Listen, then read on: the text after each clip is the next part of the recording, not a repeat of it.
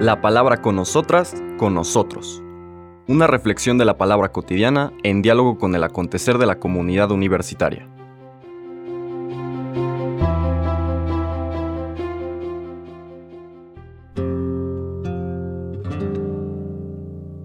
Hola, buenos días. Bienvenidas, bienvenidos a la palabra con nosotras, con nosotros. Hoy, 10 de noviembre de la 32 segunda semana del tiempo ordinario, volvemos a nuestro Evangelio de San Lucas en el capítulo 17. Ahora vamos a escuchar los versículos del 20 al 25. De entrada un poquito el marco de las lecturas de hoy y de mañana es el llamado discurso apocalíptico. Todos los evangelios sinópticos tienen un discurso apocalíptico. Recuerden que apocalipsis significa revelación. ¿Y en qué consiste esta revelación? En que a través de una serie de símbolos, símbolos que son a su vez interpretados por Dios, en este caso el Señor Jesús, reinterpretados o profundizados por el actuar del Espíritu en nuestros corazones, vamos entendiendo o entreviendo por dónde va el proyecto de Dios. Por eso, Apocalipsis y apocalíptico, que implica revelación, que se revele, que se le quite el velo. A algunas cosas que no entendemos, siempre está vinculado con otra palabra importante que es escatológico, ¿no? Es hatón el final de los tiempos, aquel final o culmen de la historia hacia donde el proyecto de Dios nos va llevando, eso es lo que Dios nos revela, en qué consiste eso, cómo se va a desarrollar y en qué está puesta finalmente nuestra esperanza. Entonces vamos a estar siguiendo, profundizando en este discurso apocalíptico que está en Marcos, en Mateo y en Lucas aunque cada uno de los evangelistas le da algunos giros propios de su enseñanza. Normalmente, estos discursos apocalípticos están puestos antes de la pasión del Señor, ¿no?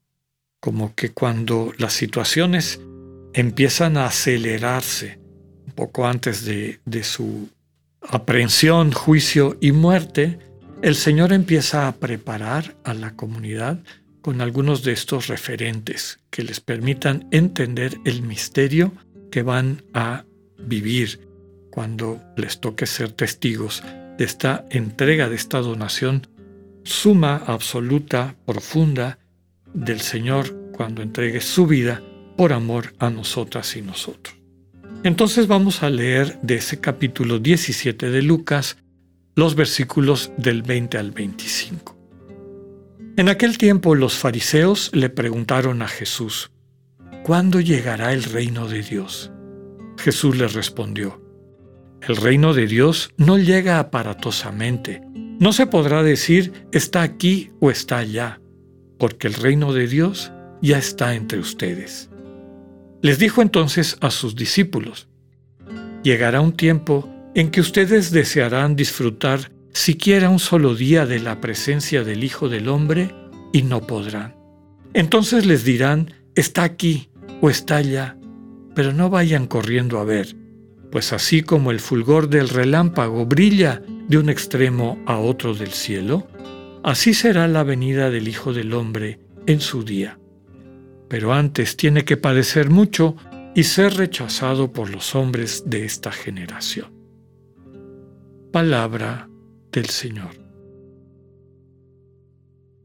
Acabamos de escuchar, por lo tanto, hermanos y hermanas, el inicio de este discurso apocalíptico, escatológico del Señor en el Evangelio de Lucas. Aquí es importante ver que pasamos como de una escena a otra y a veces no nos damos cuenta. ¿A qué voy? El primer párrafo nos dice que los fariseos le preguntan a Jesús, ¿no? como el Señor ha estado predicando el reino de Dios, que hemos tratado de ir describiendo o profundizando, y ellos se imaginan el reino de Dios un poco desde la perspectiva de las expectativas propias del judaísmo de la época, ¿no?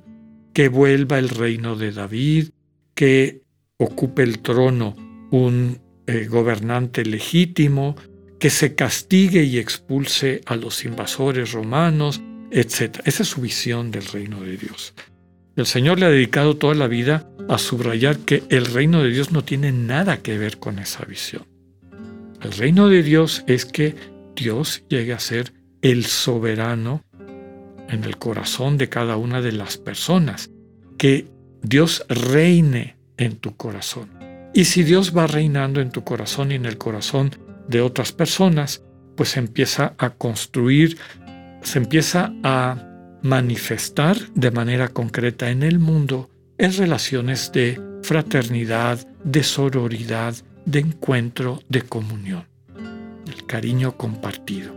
Ese es el reino de Dios. El reino de Dios se manifiesta a través de esta sensibilidad propia de quien conociendo a Dios le permite orientar su vida, sanarla, transformarla, redimensionar. Entonces, cuando le preguntan cuándo va a llegar el reino de Dios, el Señor les dice, no va a llegar aparatosamente. Es decir, no va a ser que baje un ejército celestial de ángeles a acabar con los romanos, a llevar adelante el propio ejército judío liberador para que entonces se vuelva a proclamar el reino de la dinastía davídica. No va para allá. No se podrá decir, dice, está aquí o está allá. ¿Por qué? Y es la última frase muy bella y profunda. El reino de Dios ya está entre ustedes. Dios ya está en el centro de tu corazón. De ti depende que dejes de hacerle caso a la loca de la casa, a tu ego, a todas estas pretensiones que las heridas de tu vida te han dejado como compensaciones y te arriesgues a entrar al silencio de tu corazón y ahí te encuentres con un Abba que te contempla y te dice, tú eres mi hija amada, tú eres mi hijo amado, eres mi alegría. Y ahí empieza a cambiar tu vida. Ahí empieza realmente a gobernar este Dios que es amor infinito e incondicional en tu cotidianidad. Y claro que eso se irá manifestando en tus acciones, en, en la manera como te relaciones con las demás personas, en la sociedad que vas construyendo, desde la célula más pequeña que es la familia, hasta los otros espacios de convivencia, trabajo, la política misma, la economía. Empezamos a, desde esa soberanía de Dios que contemplándonos nos transmite su amor, hacemos lo mismo con el mundo que nos rodea. Entonces, la primera frase es con los fariseos. Luego cambiamos de escena. Dice, les dijo entonces a sus discípulos, como más en cortito, llegará el tiempo en que ustedes desearán disfrutar siquiera un solo día de la presencia del Hijo del Hombre y no podrán.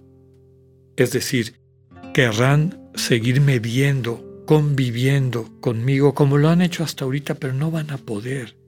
No se dejen engañar cuando alguien les diga que yo estoy aquí o estoy allá.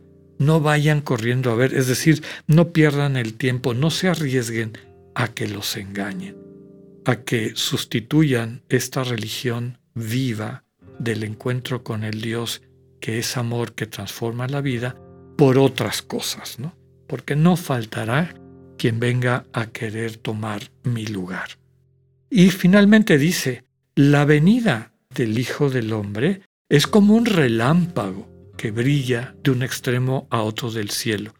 Y es cierto, cuando finalmente por él nos llenamos del amor de Dios y empezamos a vivir como hombres y mujeres enamoradas, enamorados, el mundo se ilumina.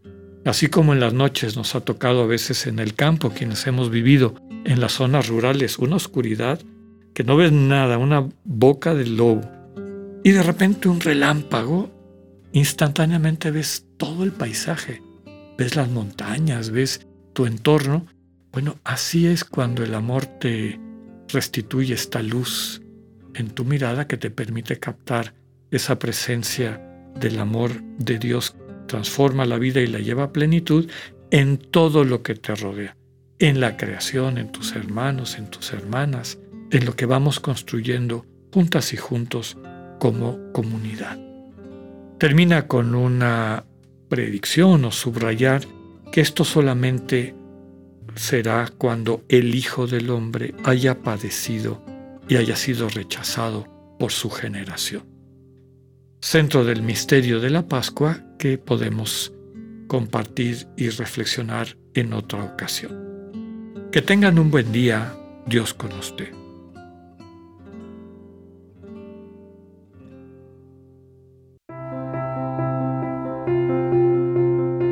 Acabamos de escuchar el mensaje del Padre Alexander Satirka.